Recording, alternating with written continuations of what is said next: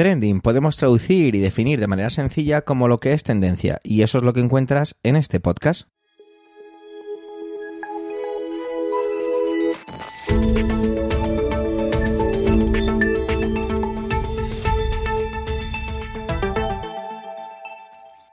Este es el capítulo 261-261 del 13 del mes de julio de 2023 y cuenta con las intervenciones de Pedro Sánchez, Manuel Castaño, Ernesto Acosta y un servidor, Javier Soler, que también hago un poquito de presentador. Trending es tu podcast de noticias semanal. Adelante. Se van acercando las elecciones, aquí en España las elecciones generales, y por eso eh, tres de las cuatro intervenciones de esta semana tienen que ver con ello, con las elecciones. Vamos a empezar con Pedro, que nos explica de manera maravillosa y deliciosa la figura de interventores, interventoras, apoderados y apoderadas en las elecciones, que junto con las personas que están en las mesas, demás funcionarios y también policía, pues hacen que las elecciones sean un proceso lo más tranquilo posible y ordenado. Como siempre, un gusto escucharle y sobre todo ese puntito que le da. Adelante, Pedro.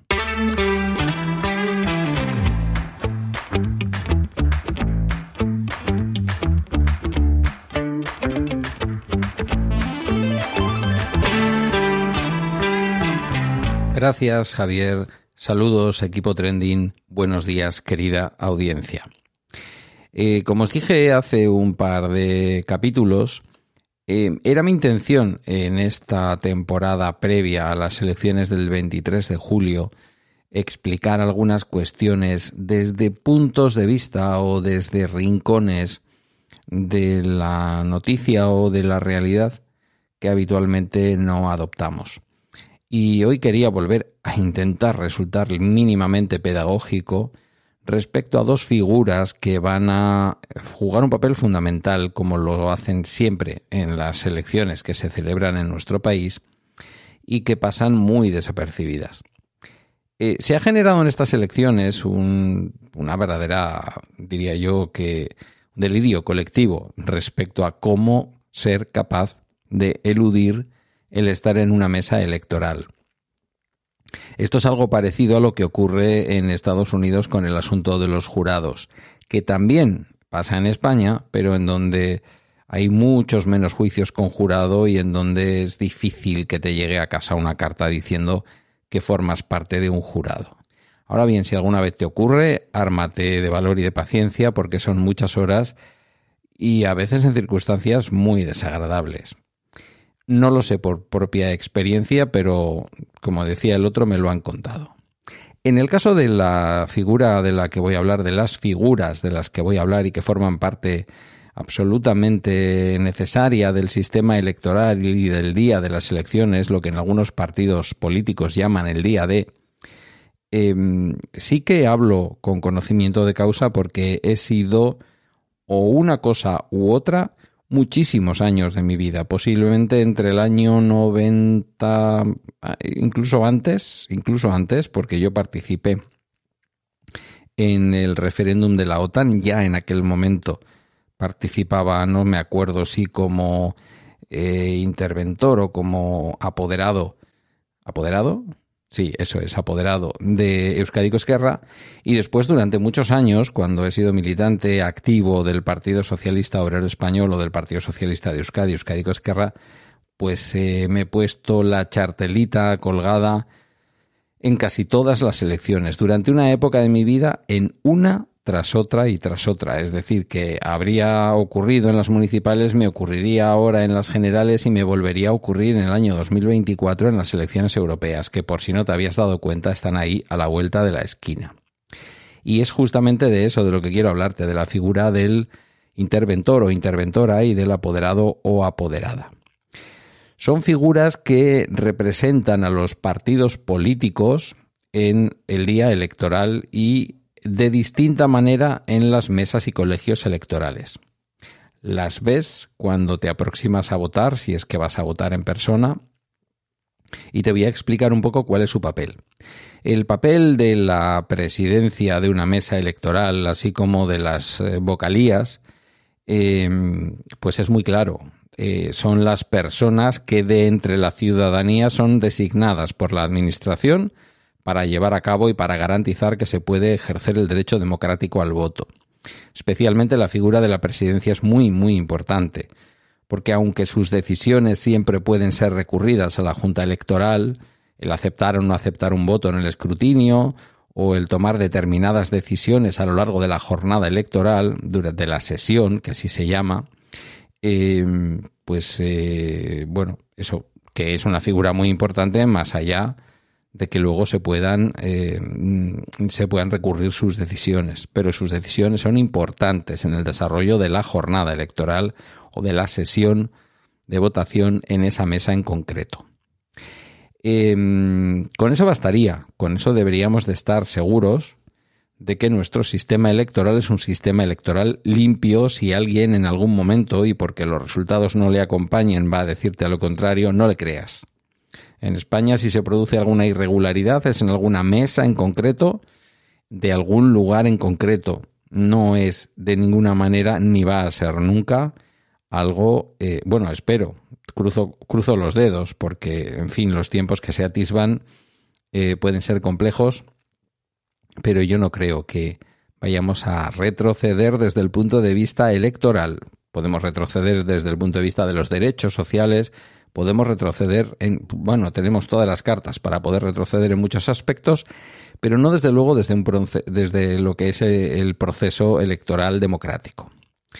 Insisto, para eso ya están la presidencia, la presidenta o el presidente de mesa y las personas vocales que le acompañan, designados por la Administración y además mm, cuidados, guiados por la Administración. Todos los ayuntamientos reciben una cantidad de dinero importante del Estado para llevar a cabo en sus distintos eh, barrios, en sus distintos eh, colegios electorales, todo el proceso electoral, desde la limpieza hasta el pagar las dietas a las personas que están en las mesas y también, por qué no decirlo, pagar un extra a los funcionarios y funcionarias que suelen encargarse del proceso electoral, que son funcionarios municipales del municipio en donde hay elecciones eh, y que celebran una parte de todo este proceso fuera de sus horas de trabajo suelen estar en torno a las secretarías municipales y su papel es importantísimo.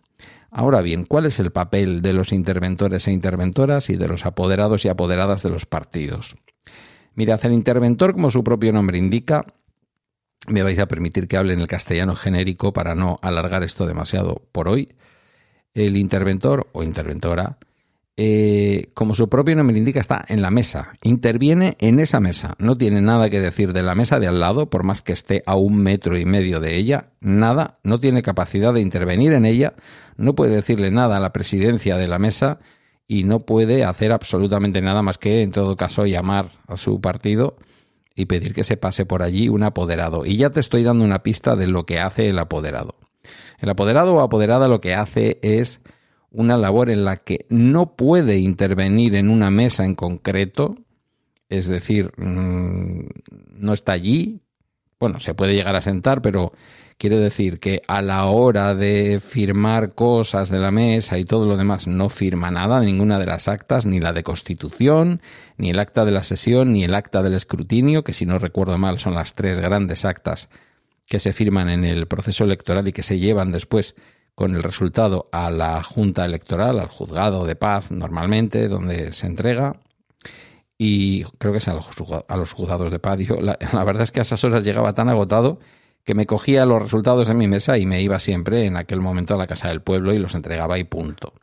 Pero creo que es al juzgado de paz y desde allí se transmite todo a la Junta Electoral y, en fin, este tipo de cosas, para que luego todos en casa, antes de medianoche, sepamos ya cuál es el resultado de las elecciones en un país que celebra un proceso democrático electoral moderno y rápido.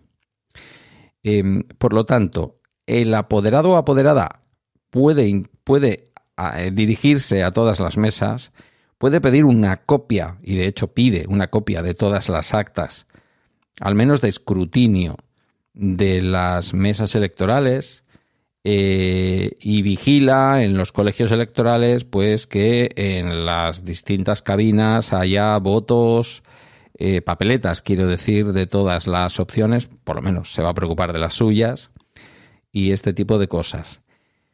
Son las personas que vemos circulando mucho por los pasillos, para que recordemos también la marca electoral, suelen llevar en el pecho pues la, cartulina del Partido Socialista, la cartulina del Partido Popular, la cartulina del Partido Nacionalista Vasco, la, cartulina de cada partido, para que sepamos y veamos eh, y tengamos en cuenta la presencia de ese partido político en el colegio.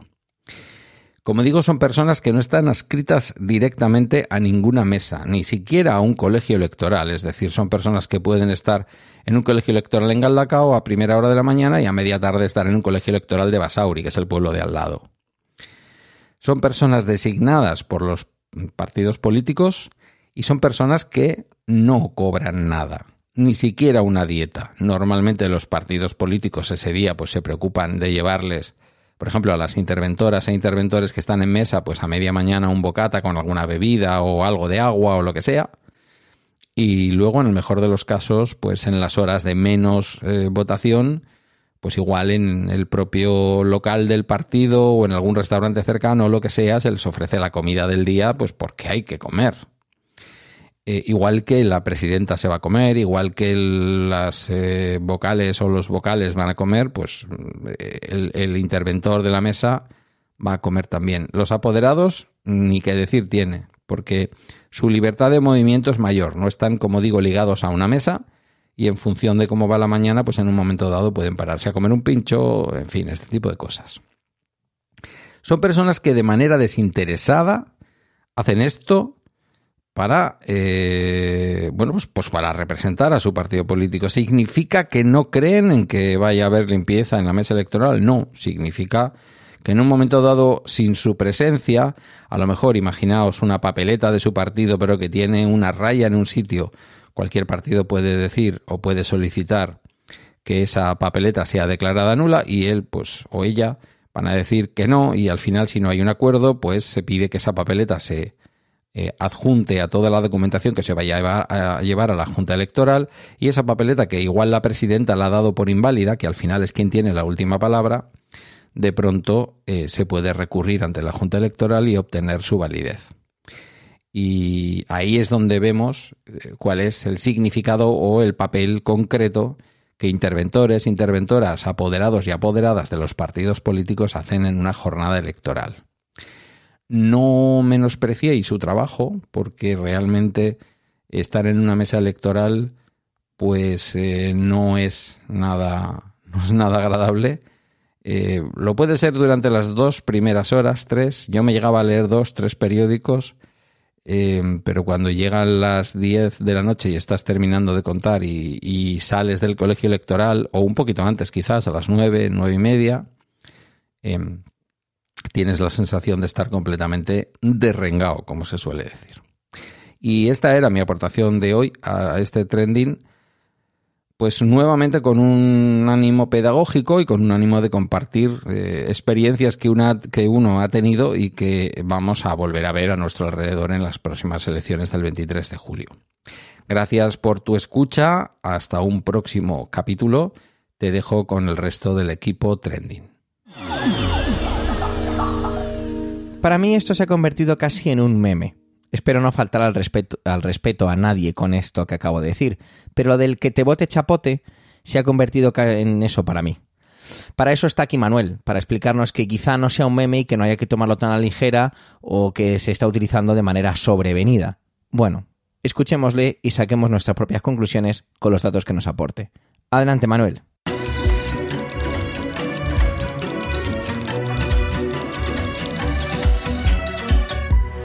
Hola oyentes, hola equipo trending. Manuel Javois eh, publicaba este pasado 12 de julio una columna de opinión bajo el título de Si Chapote anuncia que vota a Sánchez. Su escrito, muy bien realizado, por cierto, me dejó pensativo sobre cómo este eslogan o himno o sentencia o, llamémoslo X eh, se ha colado y ha calado en la sociedad española no por lo que en sí significa, ni siquiera creo que como crítica a los acuerdos parlamentarios del gobierno con EH Bildu. Se ha colado o ha calado como rechazo a Sánchez, como anti-sanchismo.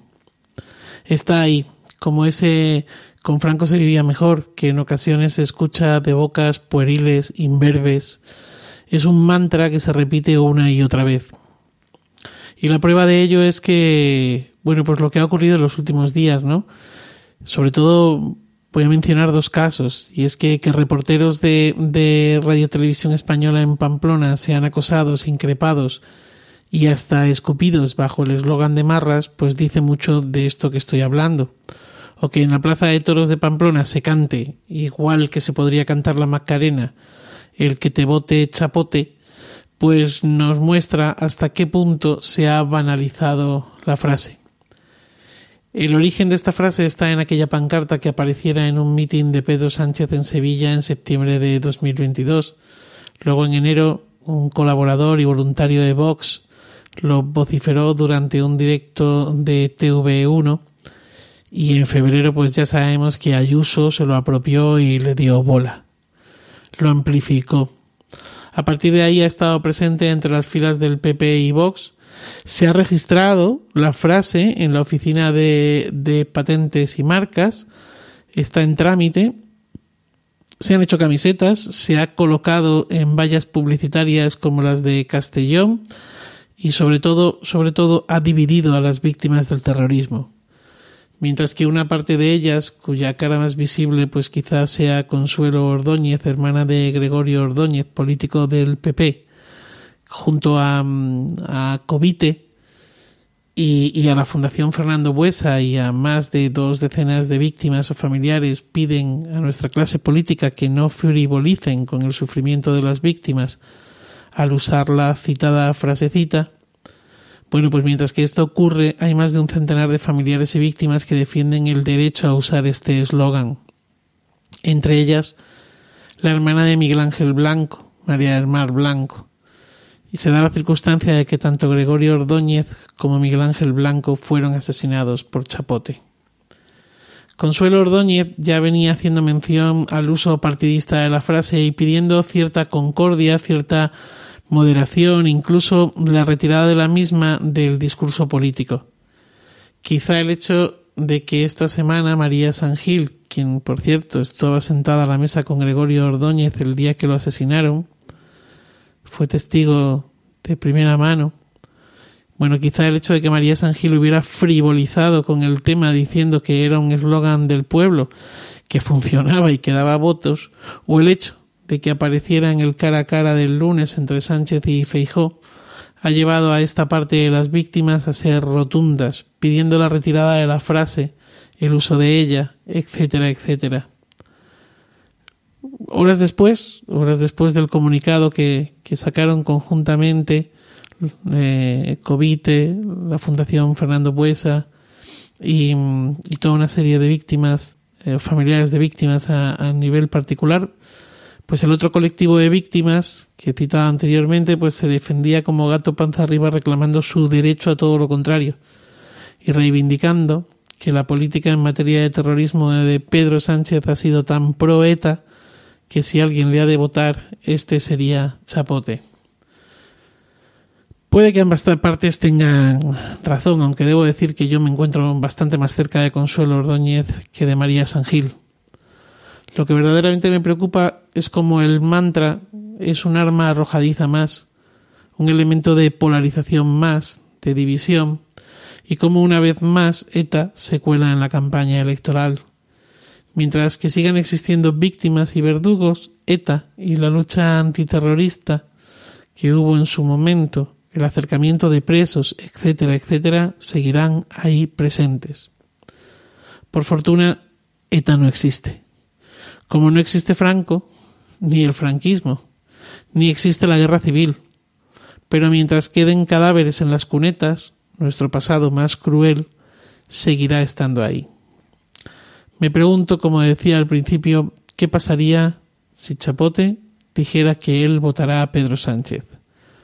Por suerte, y digo por suerte, esto no va a ocurrir. Feliz día y feliz vida.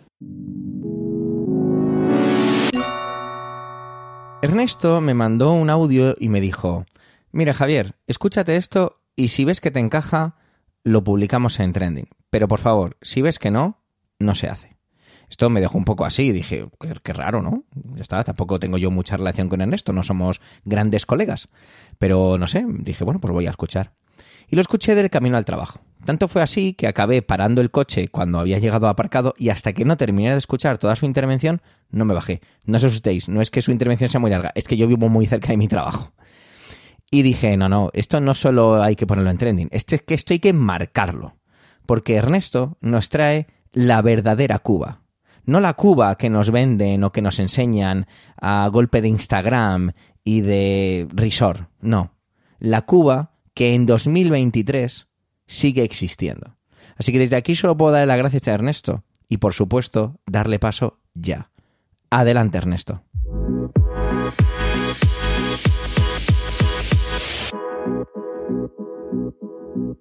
Muchas gracias Javier, saludos para todos los oyentes y para el equipo de Trending. Hoy me van a permitir que en esta intervención no hable de Estados Unidos, sino de Cuba. Creo que es importante, ya que me da la sensación de que muchas personas, sobre todo en Europa, tienen una realidad un poco distorsionada con lo que realmente está sucediendo en la isla desde hace muchísimos años. El régimen cubano se ha encargado de lanzar toda una serie de propaganda al exterior vendiendo cosas que distan mucho de lo que es realmente Cuba al día de hoy.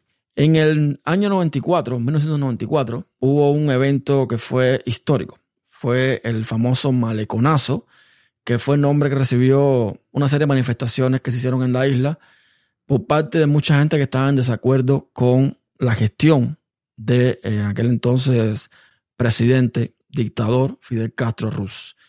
Resulta que en medio de un periodo especial, así se le llamó, aquella crisis económica después de la caída del campo socialista que invadió Cuba, pues la gente se cansó. Y entre los que no pudieron irse o no tenían la forma de irse del país, había un grupo que decidió hacer algo por su cuenta. Y se dieron estas manifestaciones. Esto viene a colación porque el 11 de julio se cumplieron dos años de unas manifestaciones muy similares, incluso con mucha más repercusión, ya que se dieron en varios puntos de la isla. Resulta que eh, ante la escasez extrema, debido sobre todo ya no solamente a la mala gestión del gobierno, sino a la pandemia, que evidentemente afectó a muchísimos países, pues los cubanos decidieron salir a la calle una vez más y a grito de libertad estuvieron más de un día manifestándose. Esto, por supuesto, terminó en represión, terminó con personas en la cárcel injustamente, incluso adolescentes y personas de todas las edades que no tuvieron ni siquiera un juicio justo y que están ahí simplemente por pensar diferente. Y todos los derechos de estas personas han sido vulnerados frente a las narices de la Organización de Naciones Unidas, que han preferido mirar para otro lado y no hacer absolutamente nada al respecto. Y traigo el tema porque la dictadura el régimen cubano, pues se ha encargado de, junto con ciertas cadenas hoteleras, pagarles a una cierta cantidad de influencers, muchos de ellos residentes o originarios de España, para que vayan a Cuba a hacer sus videos, a hacer sus fotos, a hacer sus cosas y colaborar con esta propaganda de que ahí todo está bien, de que todo está perfecto, de que Cuba es maravillosa, de que Cuba es un paraíso en este planeta. Y sí, es un paraíso. Tiene muchas zonas que son preciosas, pero la realidad es que esas zonas normalmente no accede el cubano de a pie. Todas las personas que yo he visto defendiendo a la dictadura, al régimen, hablando siempre de lo mismo, de que si la educación, de que la salud, yo los invito a que compren un pasaporte sin regreso, dejen sus dólares y sus euros en casa y vayan para Cuba a vivir tres meses. Y entonces van a ver la realidad cubana. Y no, no es para que vayan a vivir a un hotel, no es para que vayan a vivir a una buena zona como hay en todos los países. Vayan a vivir a donde vive el cubano de a pie. Ese cubano que vive de una libreta de abastecimiento. Para el que no lo sepa, la libreta de abastecimiento es una libretita que te dan donde te asignan mensualmente ciertos productos alimenticios o incluso de primera necesidad. Te asignan algún que otro jabón, pasta de dientes de malísima calidad, te asignan un pan diario por persona, te asignan unas pocas libras de frijoles, de arroz, de chícharo, de lo que aparezca. Un poquito de carne, un poquito de esto, de sal, un poquito de lo otro, y así sucesivamente.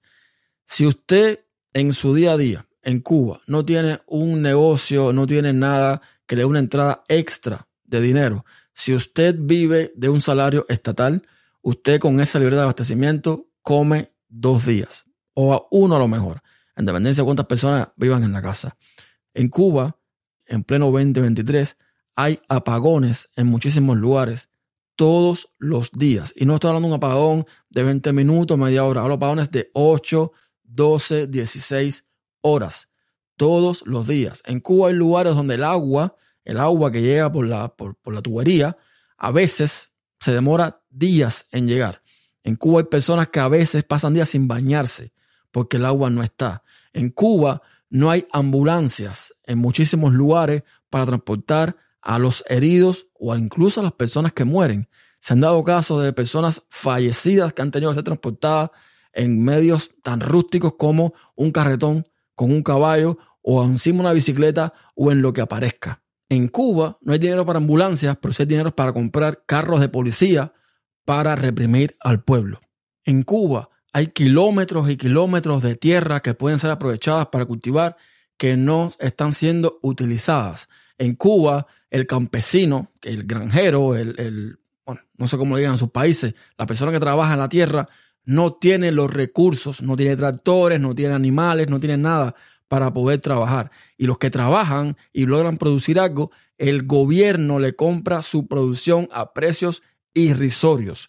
En Cuba, usted, si es un campesino, no puede ni siquiera alimentarse de sus propios animales. Usted tiene que cuidar sus vacas, sus bueyes, sus caballos, lo que usted tenga, y no puede dejar ni que se mueran ni que se los maten, porque si esto sucede, usted no puede comerse esa carne. Usted tiene que llamar a una empresa cubana, que creo que se llama Copio el día de hoy todavía, y esa gente vienen, recogen su carne y cuando más le dan un pedacito para que, bueno, para que no se queje. Pero usted no puede alimentarse de los propios animales que usted cuida, a no ser que sean carneros, gallinas o cerdos. Eso es lo que está pasando en Cuba al día de hoy. En Cuba hay lugares donde la gente literalmente no tiene que comer. Y toda esta gente, todos estos influencers, están yendo a mostrar las partes bonitas de Cuba, a las que el cubano de a pie no tiene acceso. En Cuba hasta no hace muchos años el cubano podía acceder a un hotel. Y hoy puede acceder pero con restricciones. El cubano de a pie que va a un hotel, el que puede ir a un hotel, por los motivos que sean, no puede, por ejemplo, montar una embarcación de las que alquilan en el hotel, en un catamarán, en un kayak, en, nada que flote y que, según eh, el pensamiento de la dictadura, le permita salir hacia Estados Unidos, en nada de eso tiene el cubano de a pie permitido montarse. En Cuba no hay libertad de expresión, en Cuba, el 11 de julio del 2023, el régimen se encargó de tumbar las comunicaciones. Había internet limitado. No se podían hacer llamadas ni videollamadas por servicios como WhatsApp, porque no quieren que ocurra otra manifestación, porque no quieren que el cubano tenga libertad. Cuando usted vea en la televisión a esos políticos hablando y poniendo de ejemplo a Cuba, díganle que en Cuba los médicos, los médicos cubanos, que todavía los hay y son muy buenos, para tener un poquito más, tienen que irse de misión, porque con su salario y con, con la vida que tienen en Cuba, jamás van a poder comprarse un carro, un televisor, un refrigerador o lo que haga falta si no salen de su país un par de años para que les retengan el dinero en Cuba y si regresan, si no desertan y si regresan, entonces se lo dan a cuentagotas. En Cuba, la educación se fue al piso desde hace muchísimos años y lo viví yo en mis carnes propias. En Cuba eh, llegó un momento en que no había profesores, no había maestros de la vieja escuela, como se dicen, y nos daban clases muchachitos que tenían dos o tres años más que nosotros. Nos daban clases por televisión. Habían unos profesores, supuestamente, en unas teleclases, que aquello daba pena. La calidad de la educación en ese entonces y hoy es peor. En Cuba se gradúan los universitarios con falta de ortografía. Y sí, eso puede ocurrir en muchos lugares del mundo, pero en Cuba está pasando. Y te están vendiendo como que tenemos en Cuba la mejor educación y salud del mundo. No se dejen engañar. Si de verdad usted quiere saber cómo es la realidad de Cuba y puede, agarre un pasaje, váyase a Cuba y vívela por usted mismo. Pero es muy diferente a lo que te intenta vender el régimen cubano. Y esta serie de cosas te la está diciendo una persona que hace ya más de cinco años no vive en Cuba. Si usted habla con un cubano de los que todavía allí están, de los que no están adoctrinados, de los que están viviendo la realidad dura y pura, los cuentos serían de horror y misterio. Gracias por permitirme expresar todo esto y hasta una próxima intervención.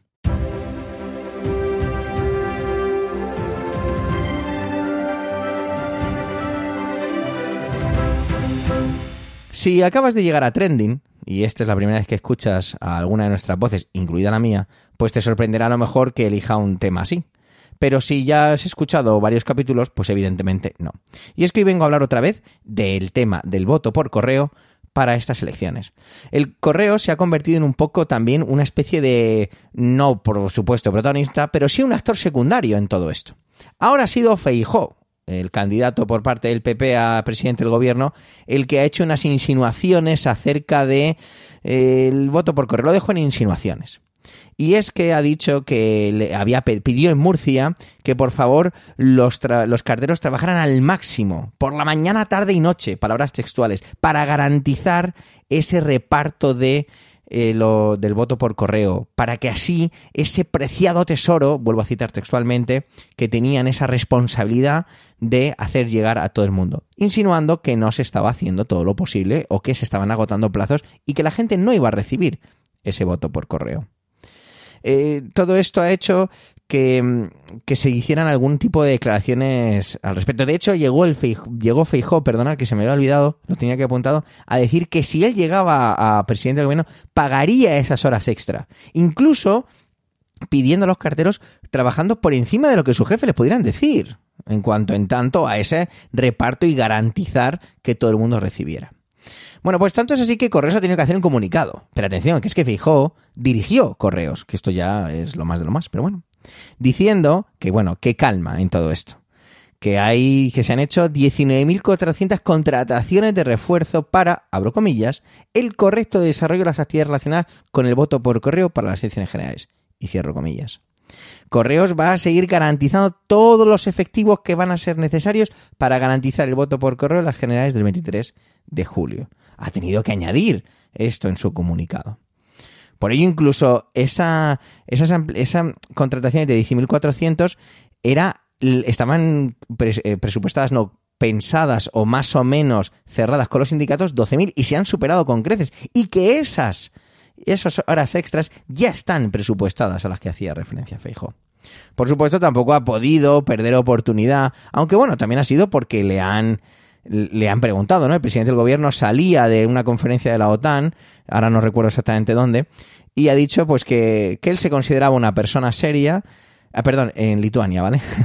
que él se consideraba una persona seria y que ha dicho que las manipulaciones que se pueden hacer al respecto y que ya estaba bien también de hablar de o de poner en duda las instituciones.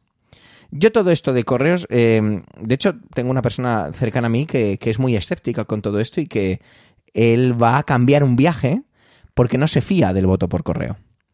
No sé, quizás sea muy ingenuo, pero al mismo tiempo me siento un poco como demasiado eh, demasiado teoría de la conspiración, pero, pero bueno, es que tampoco nos podemos sorprender, ¿no? Ya visto lo visto, visto lo que está ocurriendo en este país y en este mundo loco, eh, a veces la, la respuesta o las situaciones que nos encontramos superan completamente la ficción.